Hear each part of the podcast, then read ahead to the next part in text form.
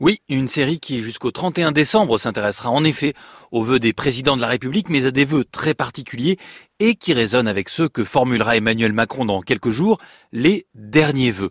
Alors par derniers vœux, on entend les vœux de fin de mandat et ça tombe bien, il y en a un par jour à analyser jusqu'à la fin de l'année 2021. Alors avant de parler des derniers vœux, parlons des vœux tout court. C'est un exercice irrégulier sous la 4 République, le plus souvent à la radio et par l'intermédiaire du président du Conseil, un exercice devenu traditionnel depuis le général de Gaulle. C'était le 31 décembre 1960. Française, Français, je souhaite, en notre nom à tous, une bonne année à la France. Exercice très formaté, quasiment toujours depuis l'Élysée, sauf François Mitterrand depuis Strasbourg le 31 décembre 1988, pour signifier son attachement européen, des vœux.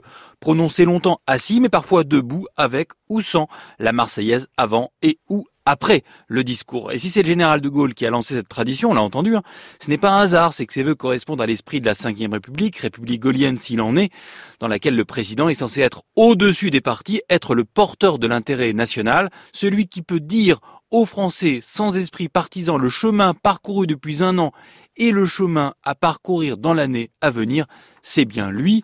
Au fond, en quelques minutes, le président de la République prononce un mini-discours sur l'état de l'Union à l'image du président des États-Unis d'Amérique. Alors les derniers vœux d'un mandat, euh, sont des vœux toujours très atypiques. Le président en exercice, c'est parfois, mais c'est rare, que ce sont en effet ses derniers vœux. Hein. C'est le cas de François Hollande, le 31 décembre 2016, pas ou bien François Mitterrand, qui le 31 décembre 1994 s'apprête à quitter l'Élysée après 14 ans de pouvoir.